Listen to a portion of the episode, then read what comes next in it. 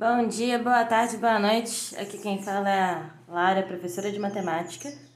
E essa semana a gente vai começar a estudar trigonometria no triângulo retângulo. Mas para isso, primeiro a gente precisa descobrir o que é um triângulo retângulo e uma das coisas mais importantes que a gente tem sobre esse triângulo, que é o teorema de Pitágoras. Para isso, gente, tem algumas aulas lá no nosso na nossa orientação e alguns exercícios resolvidos também. Essa matéria a gente vai dividir em duas semanas. Primeiro porque é muita coisa, depois porque é muito importante. Então, semana que vem a gente está de volta para continuar.